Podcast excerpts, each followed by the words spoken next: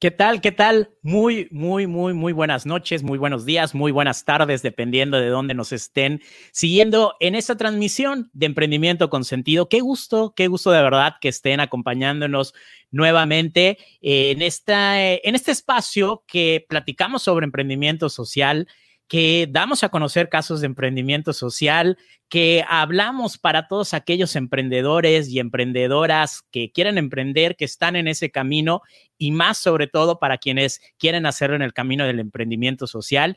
Y por eso me da mucho gusto que estén en esta nueva emisión, que además hoy vamos a estar platicando de un tema muy interesante porque, bueno, ustedes y quienes han estado siguiendo, eh, recordarán que al principio, pues empezamos a, definir precisamente qué era el emprendimiento social, cómo se diferencia de pronto eh, del activismo social y todo esto alrededor. Hemos presentado diferentes casos de éxito, tanto a nivel eh, nacional, a nivel regional y también a nivel internacional.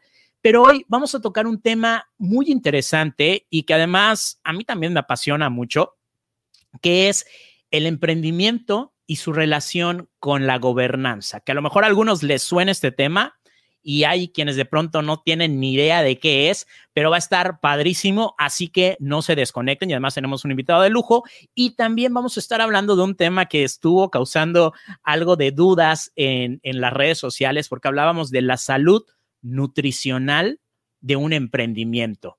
Y decían, ¿cómo de un emprendimiento? Pues sí, porque al final del día nosotros al estar inmersos, inmersas en estos emprendimientos, la salud nutricional de nosotros como personas tiene repercusiones en nuestra vida profesional y por ende en el emprendimiento. Así que no se desconecten porque va a estar buenísimo. Recuerden que pueden participar a través de eh, dejarnos sus comentarios, dejarnos sus dudas para que vayamos atendiéndolas al final o durante las entrevistas que vamos a tener en esta emisión. Así que bueno, pues no se diga más, vamos a ir entrando en materia y me da muchísimo gusto, la verdad, tener el día de hoy como invitado a Antonio González Blanco, Tony González para los cuates.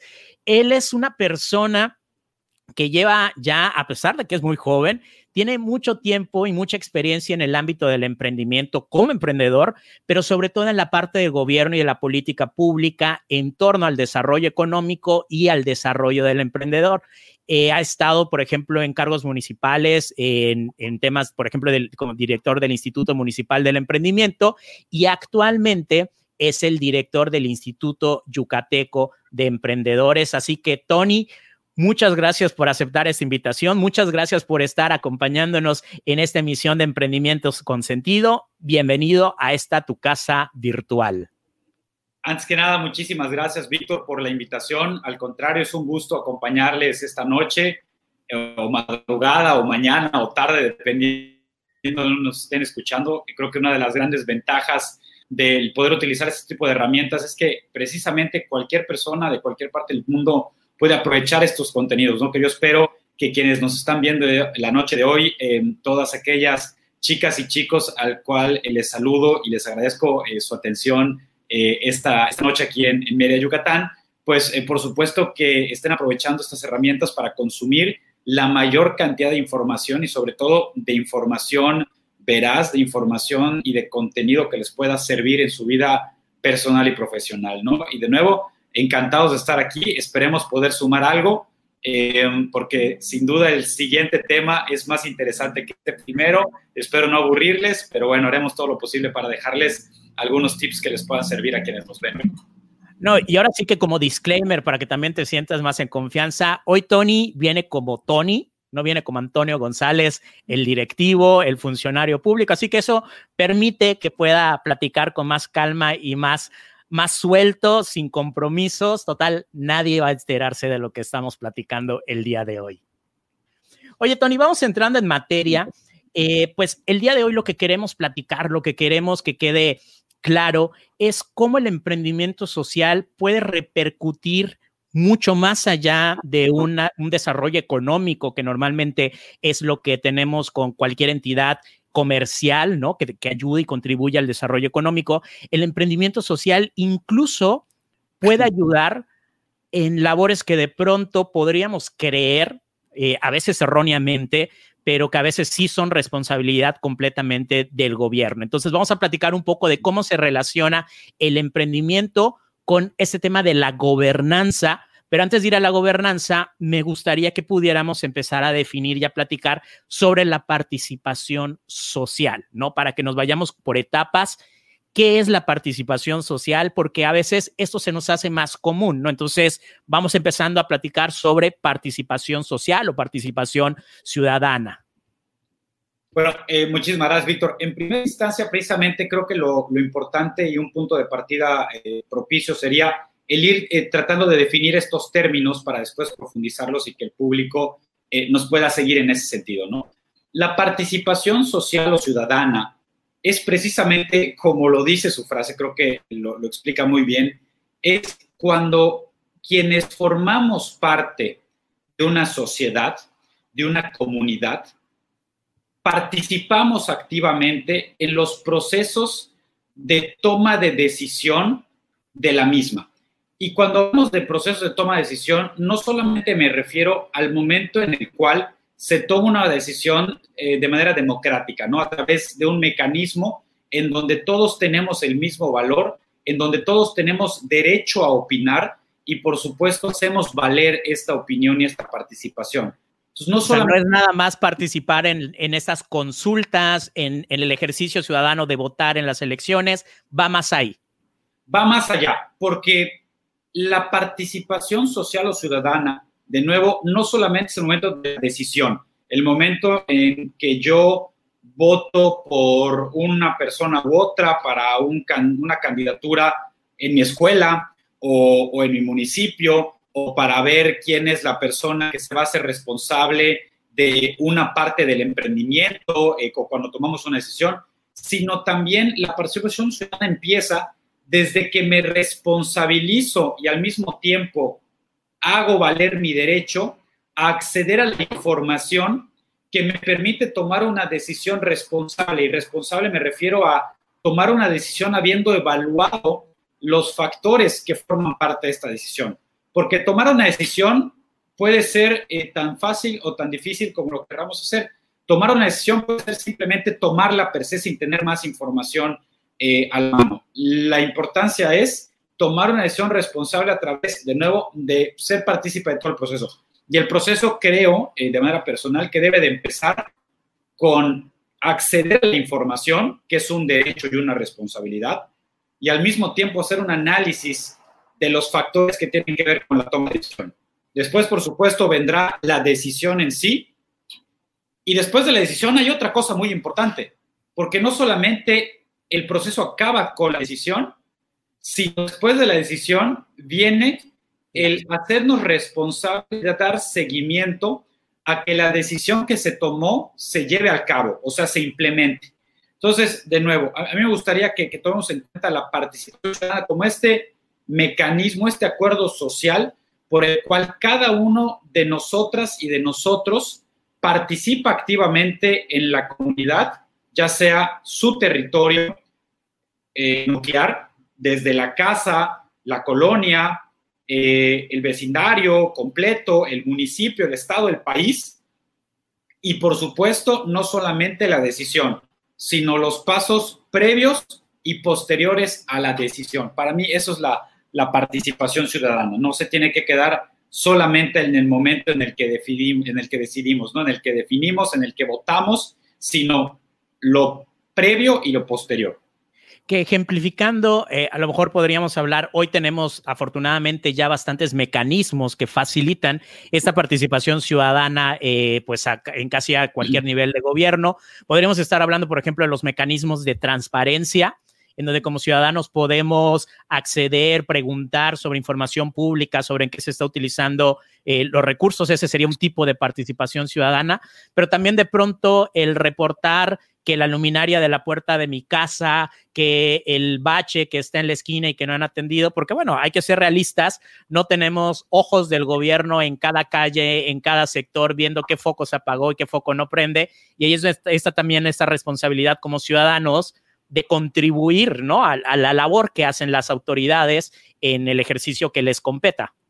E inclusive, me, me permito, tienes toda la razón lo que acabas de comentar, y debe de ir más allá de nuestras propias comunidades. Y quiero poner un ejemplo, porque precisamente parte de lo que hoy, y sobre todo en el contexto que nos ha tocado vivir de esta eh, lamentable pandemia del COVID-19, em, los fenómenos naturales que han venido a afectar no solamente Yucatán, sino el sureste del, país, que es que tenemos la responsabilidad compartida de apoyar a los demás. Y tomando tu ejemplo es oye, si yo veo un bache o una luminaria que está fuera de mi colonia, de mi calle incluso, por supuesto que también tengo el derecho y la responsabilidad de poder hacer ese reporte, aunque yo no viva ahí, aunque yo incluso casi nunca pase por allá. Eh, lo importante es poder tomar este derecho y esta obligación, no solamente para beneficiarme a mí personalmente o individualmente o a mi familia, sino incluso hacerlo por los demás, porque esto es precisamente lo que nos va a ayudar a todos como sociedad a mejorar las condiciones en las que estamos. Si a mi vecino le va bien, seguramente a mí también me, va a ir bien. ¿no? Entonces, por eso eh, digo la, responsabilidad de las acciones previas, durante y posteriores a la toma de decisión de, la participación, ¿no? Eh, creo que esto es, esto es muy importante, ¿no? Y hacernos copartícipes y corresponsables de lo que sucede en, nuestra comunidad. Eso es muy importante.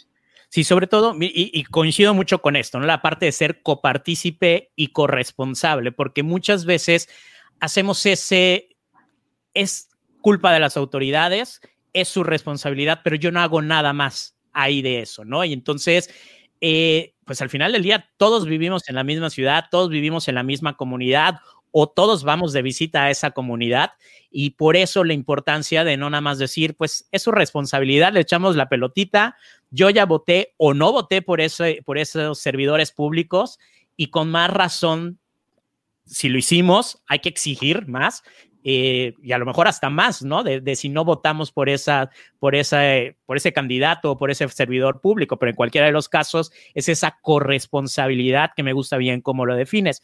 Y ahora bien, ¿qué sería la gobernanza? Si hiciéramos un paraguas, eh, la gobernanza sería precisamente lo que, lo que cubre en parte la participación ciudadana. La gobernanza es, eh, vamos a decir, una, una técnica, un concepto en donde se toman decisiones, se gobierna un territorio, ya sea una comunidad, un municipio, un estado, un país, a través de la participación de los diferentes eh, actores de una sociedad. Entonces, si hablamos de participación ciudadana como un mecanismo en donde las personas participan en la toma de decisiones, la gobernanza de nuevo es eh, un estilo de gobierno en donde a través de que estos actores, que ya no solamente son individuos, sino incluso va más allá. Hablamos de grupos eh, organizados, formales o informales. ¿Cuál puede ser la diferencia? Pues un grupo organizado informal puede ser el grupo de vecinos de tu colonia, que puede no estar organizado de manera formal en una asociación civil, Jurídicamente. Jurídicamente, ¿sí me explico? Pero por supuesto es un grupo de referencia y tiene un valor eh, importantísimo, ¿no? pero también por otro lado, pues está eh, esta sociedad civil, que sí son ya sea asociaciones civiles o pueden ser eh, instituciones de asistencia privada o también la iniciativa privada, ¿no? Pueden ser cámaras empresariales, colegios de profesionistas, eh, por supuesto, pueden ser cooperativas que estén formalmente constituidas o pueden ser colectivos que pueden no estar formalmente constituidos, como las cooperativas, pero que por supuesto también los colectivos son importantísimos porque generan, eh, pues ahora sí que una relevancia importante en lo que tiene que ver con su gremio, lo que tiene que ver con su actividad, ¿no? Eh, resumiendo una vez más, ¿no? La gobernanza es cuando un territorio, para mí, puede ser gobernado, pueden las instituciones tomar decisiones a través de la coparticipación de los diferentes actores, por actores me refiero una vez más a organismos, grupos, a personas que participan activamente en tanto el diseño como la implementación y la supervisión de las políticas públicas, de las iniciativas que gobiernan un territorio. Si se dan cuenta, regresamos a, un punto similar a la de lo que sucede antes de tomar la decisión, que en este caso es el diseño de una política pública, de un programa de gobierno, de un proyecto de gobierno, ¿ok? La ejecución de la decisión, que en este caso es ya habiendo diseñado la política pública, es la implementación de esa política pública, de ese proyecto de gobierno. Y lo que viene posterior de haber tomado la decisión de ejecutar la decisión, o en este caso el programa de gobierno, que es la supervisión, precisamente la auditoría de este proyecto programa de gobierno. Una vez más, estamos en el previo, en el durante y en el después.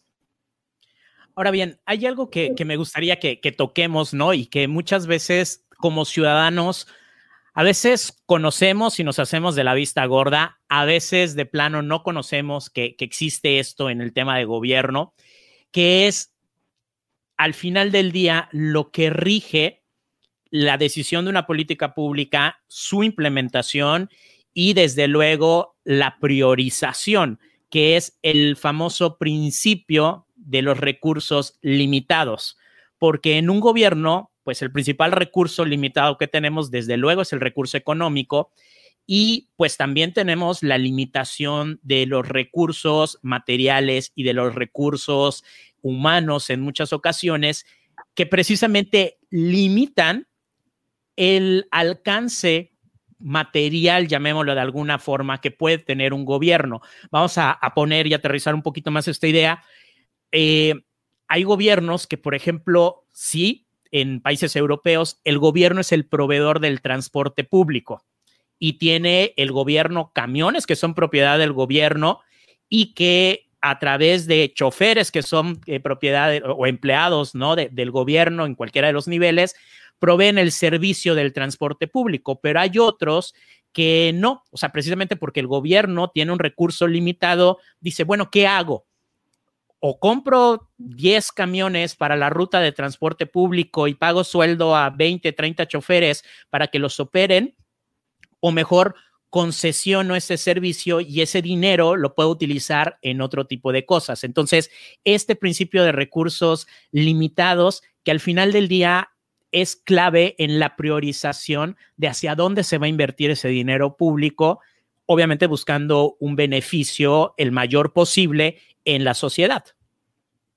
Definitivamente, ¿no? Hay que recordar, eh, muchos de los que nos están viendo y escuchando seguramente, pues serán emprendedores o tendrán un negocio familiar o participan de alguna manera activa o indirecta en el negocio de algún familiar eh, trabajan en alguna empresa o probablemente algunos trabajan incluso en el gobierno. Eh, a final de cuentas, algo que siempre vamos a encontrar, y, digo, para los que somos eh, apasionados o amantes de la economía, es esta definición, para mí es casi perfecta de, la teoría económica, ¿no? Que es un encuentro, por no decir un choque, entre la oferta y la demanda, que normalmente se da en el marco de una demanda infinita con una oferta finita. En el caso, como bien has comentado, del gobierno, pues es una demanda eh, muy amplia de servicios, de, productos gubernamentales, eh, con una oferta pues limitada por, situaciones, eh, pues a veces tanto endógenas que tienen que ver con situaciones del territorio y sus características, de la economía local y sus características. Muchas tienen que ver con eh, situaciones medianamente exógenas, que pueden ser el marco, el marco general, federal o nacional, y muchas tienen que ver con factores que, pues bueno, pueden ser globales, ¿no? Como lo es la, la, pandemia del COVID-19, que a final de cuentas, pues es una situación que a nivel mundial ha, pegado, ¿no? Eh, ¿Qué es lo importante, nada más para complementar lo, que bien comentas, eh, mi querido Víctor? Es nosotros como gobierno eh, debemos entender que nuestra principal responsabilidad es ubicar cuál es la manera en la que garantizamos una mayor utilidad social. Y así como las empresas, por supuesto, buscan de alguna manera, sin dejar de ver que las empresas también deben de cumplir un rol social importante, un rol de transformación social positiva importante, pero pues a final de cuentas necesitan maximizar sus utilidades de manera responsable para poder seguir operando. Al contrario, en el gobierno, nosotros en la utilidad que buscamos, pues no es una utilidad financiera, sino precisamente nuestro principal objetivo es maximizar nuestra utilidad social. Por otra manera de decirlo, en maximizar nuestro impacto en la sociedad, nuestro impacto en el territorio y en las personas que se encuentran en este caso en el estado de Yucatán. Y ahora bajo este escenario que, que, ya fuimos planteando, metemos a la ecuación la iniciativa privada, el emprendimiento, los negocios, cómo vienen a jugar ante este escenario, ¿no? Aunque de pronto el gobierno tiene esta limitación para ofrecer ciertos servicios que a lo mejor directamente podría hacer, pero que no cuenta con los recursos y que tiene que manifestar eh, y tiene que implementar, ¿no? Y, y, sobre todo sacar el máximo provecho de esta rentabilidad social, como bien nos comentas. Tenemos el tema de la participación ciudadana, tenemos una sombrilla de la gobernanza que permite y que brinda los mecanismos para que precisamente grupos organizados, actores organizados, como ya mencionas igual, puedan participar. Entonces, ¿cómo entra a esta ecuación el emprendimiento? cómo entran los negocios a esta relación, ahora sí, con un gobierno y con ayudarnos a generar bienestar en la comunidad donde vivimos. Mira, la verdad es que no es porque sea emprendedor ni porque, ni porque ame el emprendimiento y esté eh, en el, en el IEM eh, hoy en día, pero de verdad siempre he sido un fiel creyente que los emprendedores tienen la llave para poder abrir la puerta en donde se encuentran las respuestas y las soluciones de los retos que tenemos como sociedad. Eh, creo de verdad, eh, los emprendedores eh, son quienes tienen la forma de encontrar un vehículo para poder lograr llevar a las personas que se encuentran en una realidad social hoy y lograr una movilidad social a una mejor realidad y calidad de vida. Y la verdad es que me permitía eh, dar un ejemplo, y, sobre todo, Víctor, eh, seguramente tú me entenderás perfecto porque siempre has estado eh, en, este, en este mundo del emprendimiento sobre todo en el emprendimiento de alto impacto, en el emprendimiento incluso científico. Hoy el mundo entero se encuentra en una carrera, en una competencia positiva dentro de un proyecto de emprendimiento que es lo que todos estamos esperando que suceda lo más pronto posible que es la vacuna del COVID-19. Estarás de acuerdo conmigo probablemente que esto es un proyecto de emprendimiento. Tiene todos los pasos eh, que buscamos en un proyecto de emprendimiento de base tecnológica o científica, en donde el mal en la sociedad lo conocemos perfecto. Es eh, un virus que ha venido a poner eh, en jaque al mundo entero y que sabemos que a través de lograr el objetivo de encontrar eh, la vacuna, vamos a poder no solamente evitar que más gente, pues ahora sí que, vamos a decir, lamentablemente encuentre un final, pues el que no queremos que suceda cuando a veces uno contrae el COVID-19, sino que incluso podamos regresar a una normalidad o al mayor grado de normalidad lo más rápido posible. Y así como eh, la cura del COVID-19 es un proyecto de emprendimiento que muchos están buscando en materia de salud, hay muchas otras soluciones que emprendedores han encontrado en áreas que son las principales en materia de emprendimiento social, que son salud, educación, acceso eh, evidentemente a temas relacionados con alimentación, el combate a la pobreza extrema, eh, situaciones también tan importantes eh, como lo son el saneamiento. Básicamente lo que encontramos eh, englobado en los Objetivos de Desarrollo Sostenible de la, de la ONU. ¿Y qué tiene que ver esto con la importancia para un gobierno? Cada vez que un emprendedor social puede encontrar un modelo de negocio en donde al mismo tiempo pueda generar riqueza en función de crear empleos, riqueza en función de encontrar ingresos económicos tanto para el emprendedor como para sus colaboradores. Y al mismo tiempo solucionarle estos retos que encontramos en Yucatán, en México y en todo el mundo, ayuda a que los recursos finitos, hablábamos hace un rato de este, de este tema, que tiene el gobierno, puedan eficientarse. Porque cada vez que un emprendedor eh, social encuentra la manera de acercar servicios eficientes de salud a comunidades, o alimentos balanceados, suficientes y variados, o acceso a servicios de salud, de, perdón, de educación a través de tecnología a comunidades, el gobierno puede dirigir también de mejor manera sus recursos a muchos lados que también lo necesitan. Para nosotros eh, en Yucatán, el hecho de que los emprendedores sociales puedan entender los retos que tenemos como sociedad, con dos millones de habitantes en donde prácticamente un 40% se encuentra en situación de pobreza, en donde si sacamos a Mérida de, la ecuación, ese 40% se vuelve 60%, y en donde en México hoy en día hay más de 50 millones de personas en situación de pobreza, y se calcula que después del COVID-19 haya 10 millones más de personas en México en situación de pobreza, eso no solamente es un reto, es una oportunidad para aquellos emprendedores que estamos seguros pueden encontrar modelos de negocios sostenibles y al mismo tiempo que puedan encontrar soluciones para estas personas que tanto lo necesitan.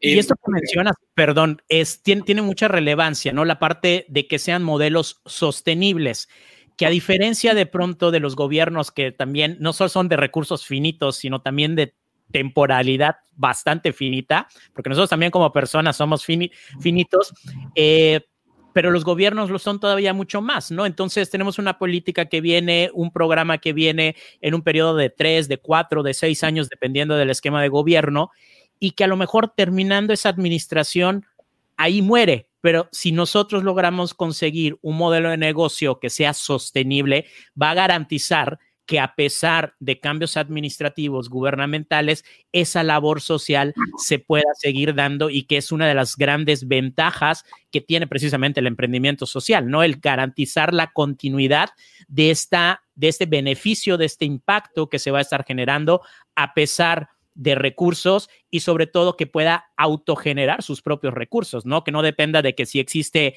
el programa, el fondo o el político o la política que tienen esas líneas. Y a mí me gustaría decir, ¿no? Eh, la verdad es que a veces eh, parecería que cuando empezamos a decir estos retos, eh, que estamos en un entorno negativo, y no lo es así. Hay muchísimo potencial en, México y en Yucatán.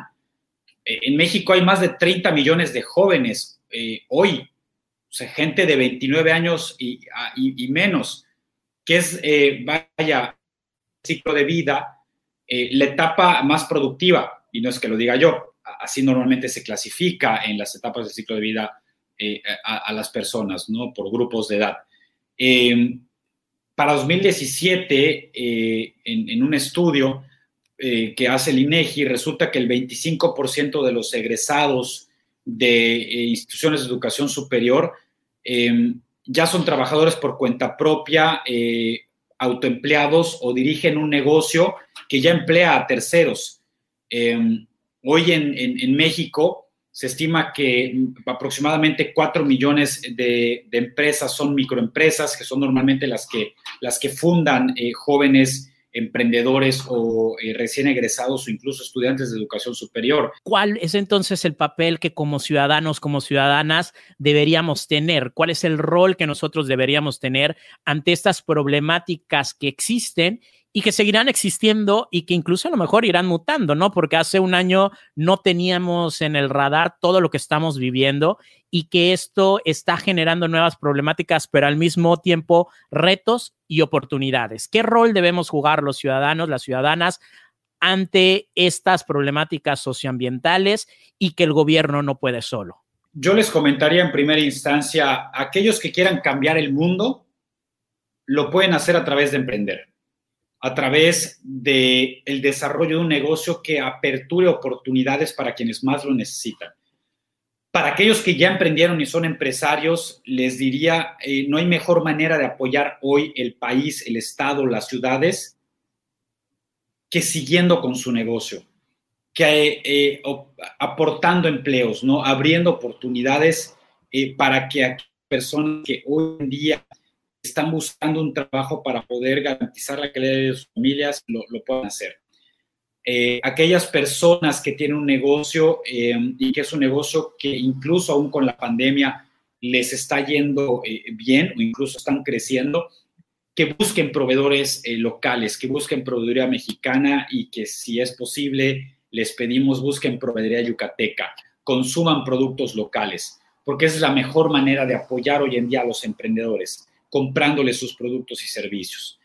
Eh, promuevan lo yucateco, promuevan lo hecho, lo hecho en Yucatán, lo hecho en México, para que podamos de esta manera eh, garantizar eh, la operación de estas empresas que la han pasado este año tan difícil eh, con la llegada del COVID-19 y con los fenómenos meteorológicos. Y por supuesto, participen activamente, ¿no? Yo aquí también lo que les, lo que les invitaría es, hagamos lo que decíamos al principio del programa, de reportar el bache con las convocatorias de los programas de apoyo que tienen diferentes instancias. Y el ejemplo es, si yo veo una convocatoria eh, en una red social puede no ser para mí, puede no ser para mi sector, para mi giro, para mi negocio. Así como puedo ver un bache que no esté en mi colonia. La decisión de reportar el bache o no debe ir más allá si me afecta la calle o alguien que vive en esa calle. Así como también la decisión de compartir eh, una publicación que tiene una convocatoria de apoyos debe ir más allá si esa convocatoria es para mí o no.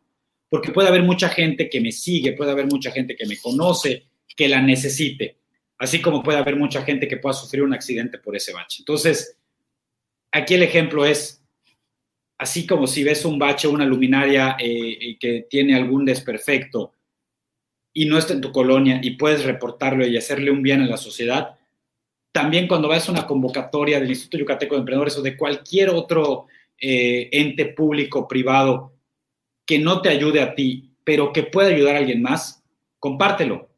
Hagamos una cadena de bien, compártelo, hazlo llegar a través de tus grupos de WhatsApp, mándalo por correo, ponlo en tus redes sociales y ayudemos de esta manera a tantas personas que tanto lo necesitan. Perfecto, Tony. Pues muchísimas gracias por estos comentarios, por estas aportaciones. ¿Qué te parece si precisamente vamos a ver comentarios que nos han llegado? Tenemos ahí buena participación. Eh, Luna, gran tema, como siempre, información de primera mano y de gran utilidad. Saludos, Víctor y Tony es un gran tiempo para emprender. Saludos hasta Valladolid, Yucatán, Ever. Liliana Rodríguez Aldana, ¿cuál ha sido el mayor reto que ha enfrentado durante este tiempo de pandemia para seguir impulsando el emprendimiento en el Estado? Y yo eh, digo, diría dos, ¿no? Eh, en primera instancia, el poder cumplir a tiempo, o sea, lo más rápido posible a todas las personas que han necesitado nuestro apoyo, ¿no? Es, ese ha sido un reto porque para nosotros cada solicitud de apoyo de, financiamiento, sabemos que es no solamente un proyecto, un emprendimiento y una persona que depende de ellos, sino que son muchas familias, ¿no? Eh, un emprendimiento, una empresa eh, que tiene 5, 10, 15, 20 familias que dependen que esa empresa o ese emprendimiento continúe operando, es para nosotros una gran responsabilidad. Y cuando multiplicas eso por 2.000 beneficiarios, por 500 beneficiarios, por 40 mil beneficiarios de uno u otro otro programa, creo que es el principal reto, ¿no? Eh, por una parte.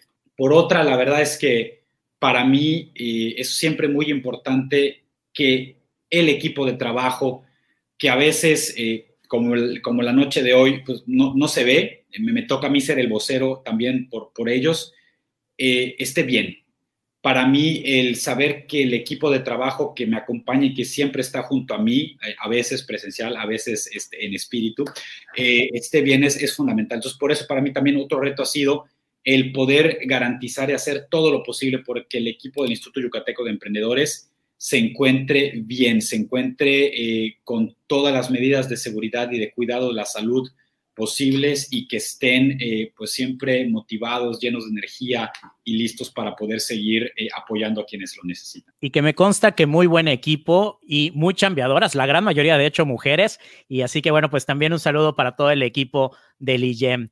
Fabián Díaz, tener un buen gobierno significa también ser buenos ciudadanos, ciudadanos vigilantes, activos, inmersos y preocupados, ¿no? Totalmente lo que hemos estado platicando en esta emisión.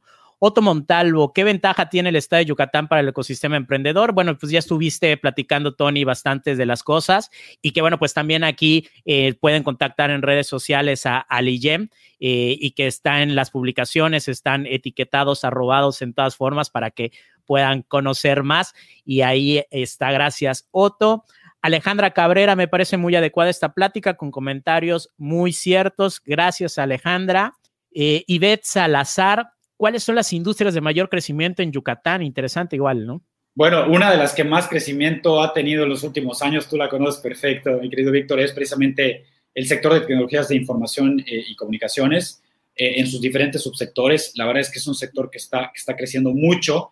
Y para quienes nos están escuchando y estén buscando una especialización o todavía vayan a estudiar, la verdad es que eh, les puedo decir que es un sector en donde ahí sí tenemos incluso, y, dime si, si, siento, este, mi querido Víctor, tenemos más demanda que oferta incluso.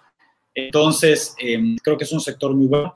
Eh, la verdad es que también un sector muy importante es el sector de producción de alimentos y bebidas. Hay que recordar que Yucatán pues siempre se ha apreciado por eh, ser eh, un estado que produce alimentos y bebidas de muy alta calidad, muy ricos, que son embajadores de nuestra cultura y de nuestro estado, eh, como digo, tanto productos, vamos a decir, como materia prima, ya sea en su estado natural, miel, carne de cerdo, este, productos de mar o frutos de mar, así como también eh, productos ya eh, incluso que, tienen algún tipo de transformación. Hablamos ya de productos que, ya se les ha agregado valor y que están, que están empaquetados, ¿no?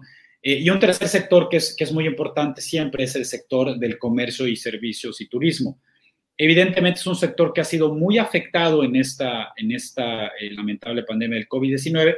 Sin embargo, es un sector que siempre es muy importante y que siempre va a encontrar en Yucatán una oportunidad para poder ir creciendo poco a poco. Entonces, esos sectores son sectores que siempre, que siempre crecen mucho. Pero bueno, un poco también de lo que hemos estado platicando, aquí el comentario de Diana, qué papel juegan los emprendedores en la economía del Estado, pues al final del día, como estuvimos platicando también, eh, el generar empleos, ¿no? Que es uno de los principales beneficios directos que tienen precisamente el emprendimiento, el, generar los empleos. Entonces, bueno, este es uno de los principales roles importantes que juega los emprendedores en la economía. Tony, no sé si quieres agregar algo más a esta pregunta. A ver, Yucatán tiene aproximadamente 144 mil unidades económicas. El 99% de estas unidades económicas son micro, pequeñas medianas empresas. 99%.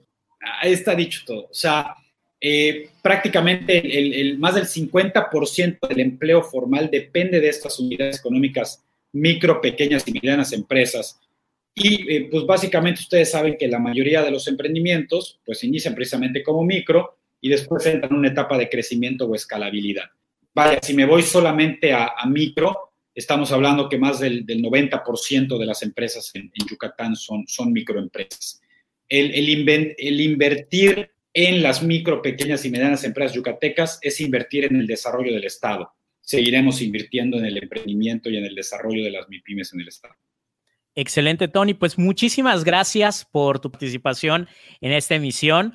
Eh, creo que, bueno, pues a, juzgar por los comentarios, eh, bastante aceptación sobre todo y que bueno, pues el mensaje está ahí. Hay que participar, hay que ser partícipes precisamente de lo que sucede en la vida de nuestras comunidades y qué mejor si podemos tener una participación más activa y que ayuda a generar ese desarrollo, ese impacto en nuestras comunidades. Tony, ¿algo más que quieras comentar antes de que despidamos esta entrevista? No, agradecerte la invitación, Víctor, de verdad. Muchísimas gracias a ti, muchísimas gracias al auditorio Em, y hablando de participación, pues el próximo año tenemos una cita muy importante todos. De hecho, creo que es la primera vez que lo digo. No, pues digo, el próximo año creo que todos tenemos una responsabilidad muy importante, eh, más o menos a mitad de año.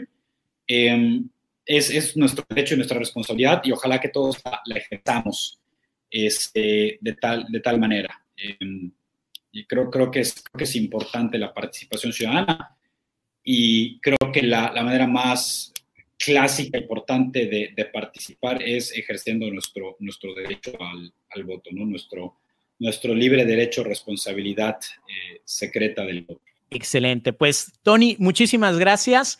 Y bueno, pues esperemos más adelante contar nuevamente con tu participación, a lo mejor con alguien más de ese equipo maravilloso que tienes. Y sobre todo también, ¿no? Que cuando tengamos algún tipo de convocatoria, algo que podamos dar a conocer, pues aquí hay un espacio más para poder difundir la labor que ustedes están haciendo y estas convocatorias en favor del emprendimiento. Así que muchas gracias, Tony, y seguimos al pendiente. Muchísimas gracias, Víctor. Saludos a todos. Buenas noches. Bueno, pues ahí está. Ahí estuvimos Tony González, director del Instituto Yucateco del Emprendedores eh, aquí en Yucatán. Y que bueno, pues eh, vamos a, seguir con el programa del día de hoy. Y bueno, vamos a platicar nada más rápidamente las conmemoraciones que tenemos en este mes de noviembre, que tenemos cosas muy interesantes eh, y bueno, principalmente sobre en el tema de salud. Hoy, hoy es el Día Mundial de la Enfermedad Pulmonar Obstructiva Crónica, el famoso EPOC, y que lamentablemente ante el COVID ha sido una de las causas de las comorbilidades que pues lamentablemente han incidido en que un mayor número de personas que han adquirido el COVID hayan fallecido. También mañana es el Día Mundial contra la Neumonía, otra igual enfermedad que también ha tenido, eh, ha sido otra de las comorbilidades eh, relacionadas al COVID. 14 de noviembre, Día Mundial de la Diabetes, y que bueno, ese es un poco también el por qué el mes de noviembre, así como el mes de octubre se relaciona con el rosado, el mes de noviembre se relaciona con el azul, que es del Día Mundial de la Diabetes. El 15 de noviembre, Día Mundial sin Alcohol. 30 de noviembre, Día Internacional contra los Trastornos de la Conducta Alimentaria, el TCA. Y que bueno, pues esto eh, pues como ustedes pueden ver, está completamente relacionado con la salud, pero además con la salud nutricional, ¿sí? Que es algo muy importante y que lamentablemente muchas, muchas veces descuidamos. Así que por eso, en esta emisión, hoy tenemos a una invitada muy especial, Valentina Cámara. Ella es licenciada en nutrición egresada por la Universidad Autónoma de Yucatán. Ella es de Talia, Espacios del Bienestar, y viene para que platiquemos precisamente sobre la importancia de la nutrición que tiene, desde luego, nosotros como personas, pero cómo esto puede incidir cómo esto puede repercutir en nuestro desempeño profesional. Así que, vale, muy buenas noches, bienvenida a esta emisión de Emprendimiento como Sentido. ¿Cómo estás? Hola, buenas noches. Muy bien, muchas gracias por la invitación. Eh, pues muy contenta de poder participar en esta transmisión. Perfecto. Oye, pues vamos a empezar a platicar de, de este tema que es muy importante y sobre todo que la vida de las personas que están en el emprendimiento es una vida muy rápida, es una vida muy ajetreada, muy dinámica y que basado en experiencia propia, incluso cuando estamos en esas etapas iniciales y ya no tan iniciales, también en las patas de crecimiento, lo que lo primero que dejamos de lado y en nuestra agenda diaria lo que dejamos para lo último, si es que nos queda tiempo, es nuestra nutrición, es nuestra alimentación y normalmente terminamos comiendo lo primero que encontramos en el mejor de los casos y muchas veces el pasarse el estómago es el día a día de muchos y de muchas emprendedores. Entonces, ¿por qué debo cuidar mi salud nutricional? Bueno, eh cuidar nuestra alimentación es muy importante, es muy útil a muchos niveles. En la vida eh, no solamente se trata de cuidar la salud física, que es a lo que muchas veces estamos acostumbrados y es con lo que nos han bombardeado, ¿no? De cuida tu alimentación para que no te enfermes, pero muchas veces no nos dicen cuida tu alimentación porque es importante para tu rendimiento en el día a día, eh, para la concentración en el trabajo, para la creatividad. Realmente la alimentación va mucho más allá de solo nutrirnos físicamente, ¿no? Es súper importante la nutrición a nivel eh, fisiológico, pero que no se habla normalmente es todo lo que nos nutre, ahora sí, nuestra alimentación a nivel social, a nivel emocional, a nivel creativo y ahora sí que a nivel pues rendimiento, ¿no? En la vida actualmente estamos acostumbrados a que siempre tengamos que rendir muchas horas al día y estar activos muchas horas al día y tener una concentración activa y la creatividad sobre todo, ¿no? Eh, descuidar la alimentación va a mermar en todas estas funciones. Y muchas veces el problema es que cuando nosotros escuchamos nutrición, digamos nutrición, nutriólogo, nutrióloga, dieta, bajar de peso. ¿No? Y, creemos que cuando necesitamos esta parte de la alimentación, de cuidarla, de tener una dieta, es porque queremos bajar de peso y porque tenemos un tema estrictamente relacionado con el peso, pero hay, por ejemplo, uno de los padecimientos más comunes, eh, que cada vez son más comunes, es la famosa colitis generada a raíz del estrés, ¿no? Que, que tenemos en, en, la vida y que de pronto esto también nos puede incapacitar, ah, incluso por algunos días.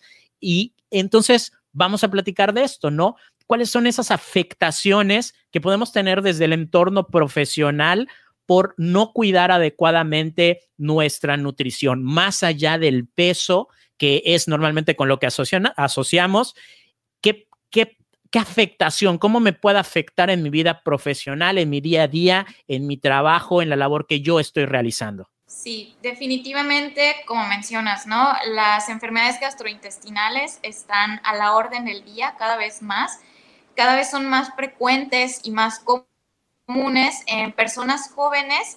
Si vemos la gastritis, la colitis, em, las úlceras, son cada vez más comunes en gente joven, ¿no? Cuando pensaríamos que al contrario, eh, quizás serían padecimientos que encontremos en personas pues ya de edad avanzada, pero realmente el estrés juega un papel muy importante en todo el sistema digestivo.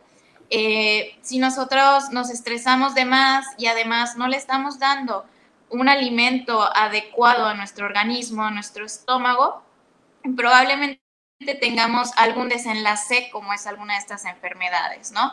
Eh, físicamente vamos a ver muchas afectaciones más allá de únicamente pasar hambre. Incluso a veces si estamos tan concentrados en el trabajo o creando algo, sobre todo cuando estamos en etapas iniciales de creación, eh, se nos olvida el hambre, ¿no? Y ya estuvo, no comí en ese momento, no tengo hambre, ya pasó. Y nos pasa que cuando recordamos que tenemos hambre o cuando ya llega el momento en el que no tengo nada más que hacer y me siento a comer, entonces como sin parar, ¿no? Y además comí lo primero que encontré y resulta que fue algo grasoso y además fue algo que venía con mucho condimento o que es un irritante y entonces nos cae pesado el estómago y empezamos este circulito de enfermedades que no se van a, no se van a curar o no se van a controlar a menos que realmente hagamos un esfuerzo por tratar ese problema. Pero si tengo estrés acumulado, si tengo un ritmo de trabajo muy, muy apretado, cargas de trabajo muy elevadas, eh, es difícil bajarle al estrés, ¿no? Entonces entramos en este círculo vicioso de las enfermedades gastrointestinales. Las diarreas crónicas, por ejemplo, también son muy comunes. Eh, eh, cada persona va a reaccionar diferente. Podemos ir desde síntomas muy sencillitos, perdón, como que como, eh, más bien estoy trabajando, no como y me da dolor de cabeza. Puede ser algo normal, ¿no? Yo me acostumbro a tener dolores de cabeza pero pues a la larga eso me va a ir evolucionando, ¿no? Puede ser que luego yo me acostumbre, pero me salte ya una migraña y entonces yo ya deje de ser funcional en mi trabajo. Eh, puede ser que haya personas que no comen y no tienen ningún síntoma como tal, pero se ponen de mal humor. y ya no funciono igual en mi trabajo, ¿no? Ya la creatividad no me sale, ya las cuentas, los números, ya no me salen igual. Entonces, cuidar la alimentación no es únicamente que estemos previniendo una enfermedad, ¿no? Es algo muy importante prevenir enfermedades con nuestra alimentación, pero es muy importante también ver y reconocer cómo realmente esta mala alimentación a la cual estamos cada vez más acostumbrados, la que normalizamos cada vez más, realmente nos afecta en el rendimiento a muchos niveles, ¿no? Si yo regreso estresada del trabajo con la familia, por ejemplo, eh, pues ya voy a arrastrar ese enojo por mi mala alimentación, con mis hijos, con mi pareja o con mis papás. Entonces entramos en un círculo vicioso y es, es un poco difícil cortarlo, pero se puede, ¿no? Definitivamente se puede. Sí, que eso es muy común, ¿no? Lo que mencionabas de, de la persona que cuando tiene hambre se vuelve el, el, ogro o la ogra y se bloquea, ella está de mal humor y se pelea con todo el mundo y ya no puede hacer nada. Pero ¿cómo podríamos contrarrestar esto?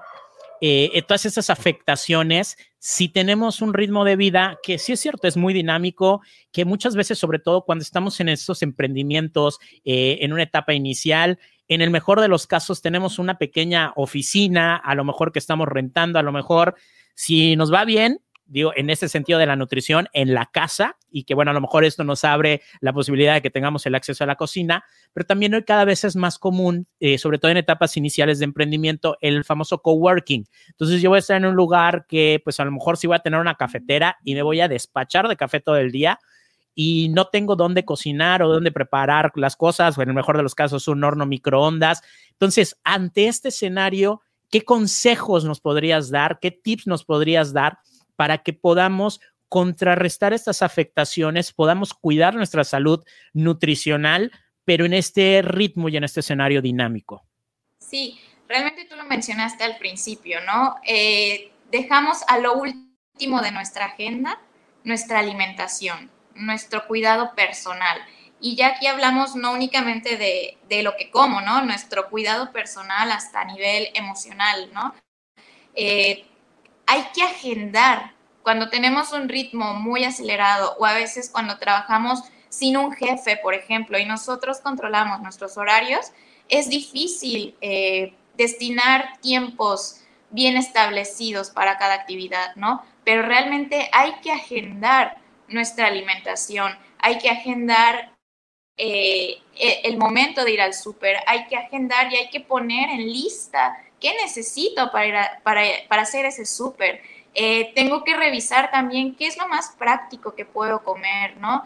Hay una variedad impresionante ya de recetas fáciles, accesibles, saludables para muchas personas que no tienen tiempo de cocinar pero que sí podemos entrar a lo mejor un ratito a internet y revisar, bueno, ¿qué se cocina la gente, no?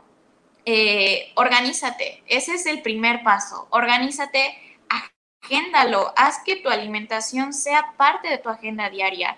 Tengo que desayunar y tengo que hacer un buen desayuno, tengo que hacer un buen almuerzo, una buena cena, pero ¿qué necesito para realizar esto? Cuando hacemos un proyecto vamos buscando, ¿no? ¿Qué necesito para que mi proyecto sea exitoso? ¿Qué cosas, qué insumos, qué cosas puedo hacer yo y qué cosas no puedo hacer yo y voy a tener que contratar a alguien para que me lo haga?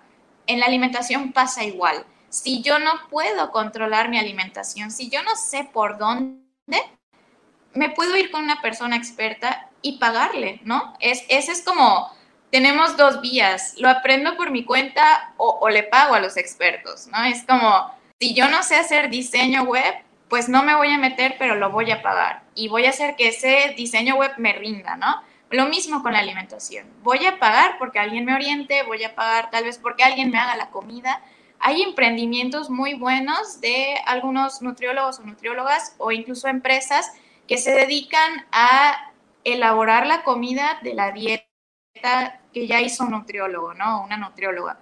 Entonces, ¿qué hacemos? Eh, tú les llevas la dieta y ellos te la cocinan y te la van dando diario, te dan las porciones, no sé, hay, muchas novedades en ese sentido. Entonces, si no me voy a dar el tiempo de hacerlo yo, puedo ir y pagar por ese servicio, ¿no? Hay ese emprendimiento, que también, ojo, ¿no? Hay, podríamos tener otras oportunidades de trabajo en, en esa área como tal. Eh, lo básico y lo principal es organizarse. No es más caro, realmente tener una dieta saludable, una dieta variada, no es más cara. Muchas veces gastamos más, eh, por no organizarnos, ¿no? Porque terminamos comprando comida porque no tenía los insumos para cocinarme. Y ahí ya me gasté más de lo que me hubiera gastado en los insumos para hacerme una cena bien, ¿no? Eh, adelantar preparaciones. Hay muchas cosas que podemos picar desde el fin de semana, que podemos cocinar desde el fin de semana o desde nuestro día de descanso. Y ya entre semana, pues literal nada más es agarrar el topercito, ¿no? Así que volvernos eh, del equipo de los toppers para que sea más fácil. Ok, no, pues ahí está, muy práctico. Y lo principal, organizarnos, buscar cosas prácticas que podamos llevar y algo incluso ya pre-preparadas y que si nada más tenemos un microondas, calentarla y si no, pues a temperatura ambiente, total aquí en Yucatán, temperatura ambiente está rica la comida. Este, y bueno, y si no tenemos acceso o si se nos complica cocinar y hasta las sopitas estas instantáneas se nos queman, pues acudir con una persona que nos pueda ayudar y que bueno, también aquí vienen, como ya bien mencionó Valentina, estas oportunidades de emprendimiento que se podrían dar, ¿no? Ante esta necesidad que tenemos, pues no solo las personas que estamos en el emprendimiento, sino en general por el ritmo de vida que tenemos ya en el trabajo, vidas agitadas, que si bien es cierto, a lo mejor ahora el, el, encierro, el confinamiento, pues nos pone en la casa eh, también esto a veces es un reto porque hay personas que se encerraron en su casa y estaban acostumbradas a comer fuera, a comer en la cafetería de, la escuela o del trabajo y que hoy de pronto están solos en su casa, solas en su casa y no se saben cocinar. Entonces también hay estos retos, ¿no? Así que bueno, lo principal acudir con una persona profesional. Y ahora platícanos qué es Talia y qué es lo que hacen ustedes allá en Talia precisamente. Bueno, Talia es un espacio en el cual eh, hacemos que las personas se sientan bienvenidas para iniciar un proceso que muchas veces cuesta trabajo, ¿no? A veces cuando hablamos de ir a consulta de psicología, es como que hay el estigma de que solo las personas que están locas o que solo las personas que tienen un problema muy grande deberían de ir a una consulta psicológica, ¿no? Cuando hablamos de nutrición, como también ya, ya mencionamos, ya mencionaste, eh, muchas veces se piensa que tienes que tener un problema de peso para que vayas con un nutriólogo o con una nutrióloga o alguna enfermedad, ¿no? E, en Talia lo que creemos y queremos es que todas las personas eh, tengan la confianza de acercarse a nosotros, a nosotras, e iniciar un proceso que de otra forma podría asustarnos o que a veces podría intimidarnos, pero tratar de hacerlo de una forma muy, muy humana, muy, muy libre, muy tranquila, adaptarnos a las necesidades, a los miedos, a todo lo que la persona que llega a consultar con nosotros nos pueda expresar o incluso a veces lo que no nos estén expresando, saber leerlos para poder guiarlos en un proceso humano eh, de confianza y que además permita el crecimiento a, nivel personal, a nivel físico, a nivel emocional, dependiendo de qué esté buscando cada persona que acuda a nosotros. Pues ahí está, entonces, para precisamente que estamos hablando de acudir con profesionales en, estos temas, bueno, pues ahí está una alternativa, Talia, que además déjenme comentarles, eh, ahorita precisamente ante el tema de la contingencia,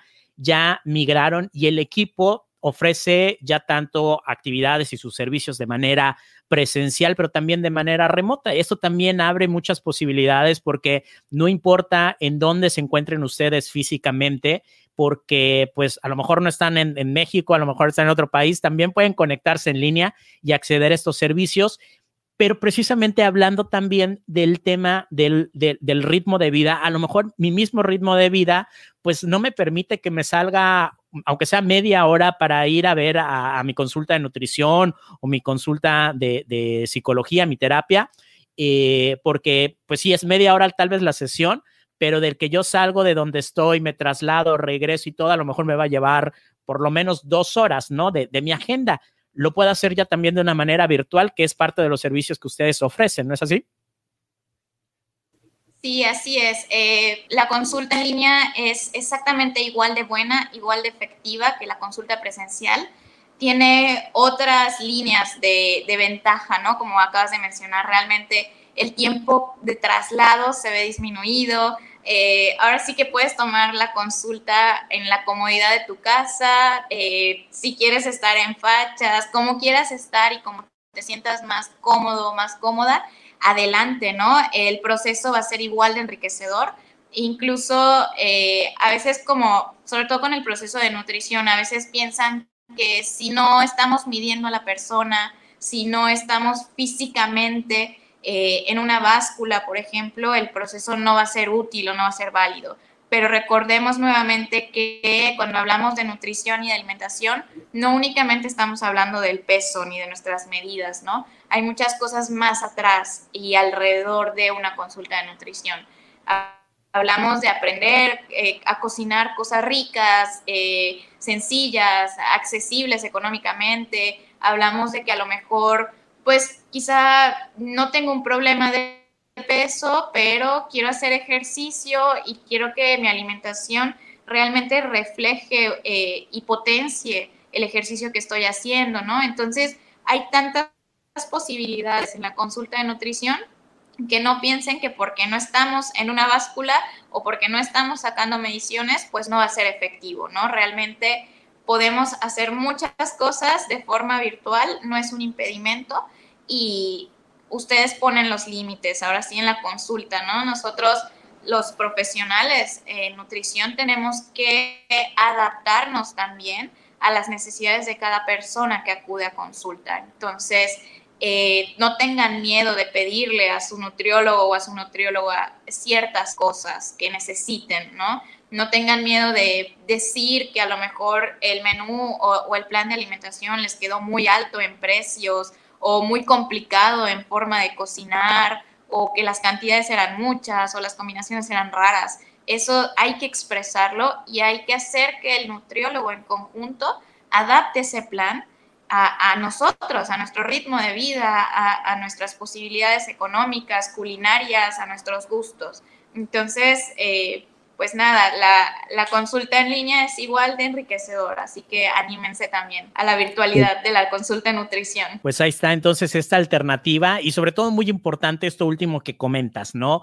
El que se pueda adaptar, el que esa sensibilidad, precisamente si estamos hablando que tenemos muy poco tiempo para preparar, para comer de entrada, mucho menos para preparar las cosas, pues que puedan ser cosas prácticas, ¿no? Que puedan ser cosas sencillas y que no de pronto tengo que tomar hasta una clase o un curso de gastronomía para poder preparar mi propia dieta. Valentina, ¿cómo les contactamos? ¿Dónde podemos conseguir información sobre ustedes? Para conocer más al detalle y bueno, independientemente que aquí en, en las redes sociales de, de, Emprendimiento con Sentido, soy Víctor Cámara, pues estamos igual, vamos a dejar eh, sus redes sociales, pero pues para la gente que nos está siguiendo, que también lo tengan de primera mano. Sí, pues nos encuentran en el Facebook en Somos Talia y también en el sitio web somostalia.com. Entonces, muy sencillito, ahí nos pueden mandar un mensaje, pueden pedir eh, específicamente conmigo, por ejemplo, o preguntar por las otras nutriólogas que, que están en el, centro. También lo mismo con psicología. Eh, hay, hay nutriólogas, perdón, hay psicólogos, hay psicólogas y dependiendo de lo que estén buscando, si podemos adaptarnos, ¿no? Y, y habrá algún especialista que esté pues ahora sí que más adecuado para la necesidad que estén solicitando, pero pues ahí nos encuentran. Un mensaje, un mensaje de WhatsApp, un mensaje de Messenger, un correo también es, es válido y podemos iniciar el proceso eh, de forma presencial si se sienten a gusto de esta forma o en línea si también aún no quieren iniciar un proceso de forma presencial. Pues ahí está, entonces somostalia.com. Ok, nada más ahí la duda que, que, nos llega, ¿de qué es Talia? ¿Que si es Talia o Talia? Ah, bueno, es Talia, no, no Talia, Talia. Eh, bueno, este no es mi fuerte realmente, el centro, en los espacios, como, como más, más bien le llamamos, eh, nace de los psicólogos que trabajan en el centro y realmente ellos tienen un enfoque más eh, combinado con el arte, específicamente con el teatro.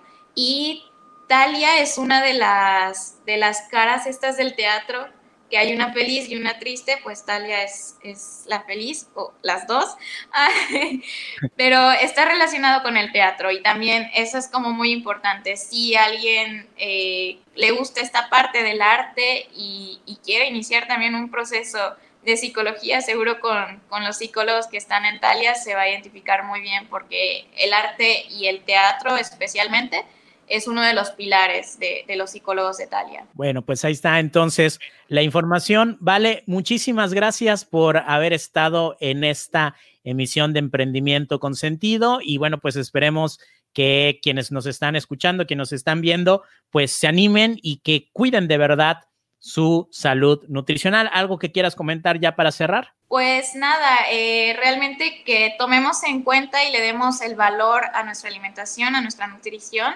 aprovechar eh, a todas las personas que son emprendedoras y que nos ven, eh, fomentemos los espacios de trabajo que sean saludables a muchos niveles, ¿no?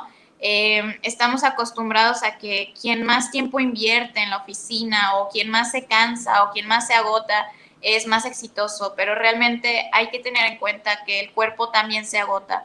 Eh, hay que cuidar nuestra salud, hay que cuidar nuestra alimentación y hay que fomentar espacios de trabajo saludables a todos los niveles y eso incluye la alimentación, ¿no? Eh, fomentemos los espacios compartidos de trabajo que tengan no solo café y galletas o café y pan, busquemos que hayan opciones más saludables, que las oficinas tengan comedores eh, con opciones saludables también, que podamos dedicar un tiempo, eh, pues ahora sí que sano, a, sentarnos a comer en un lugar digno, que no tengamos que comer frente a la computadora o, o achocados en un espacio.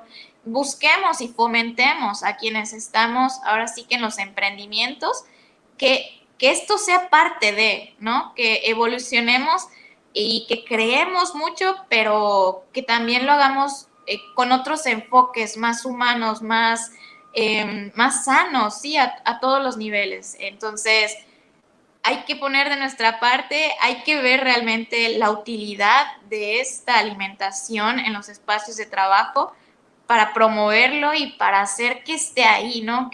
Que, que realmente funcione y que realmente sea normal ya en todos los centros de trabajo encontrar eh, una barra de snacks que no sea solo pan, galletas y café, ¿no?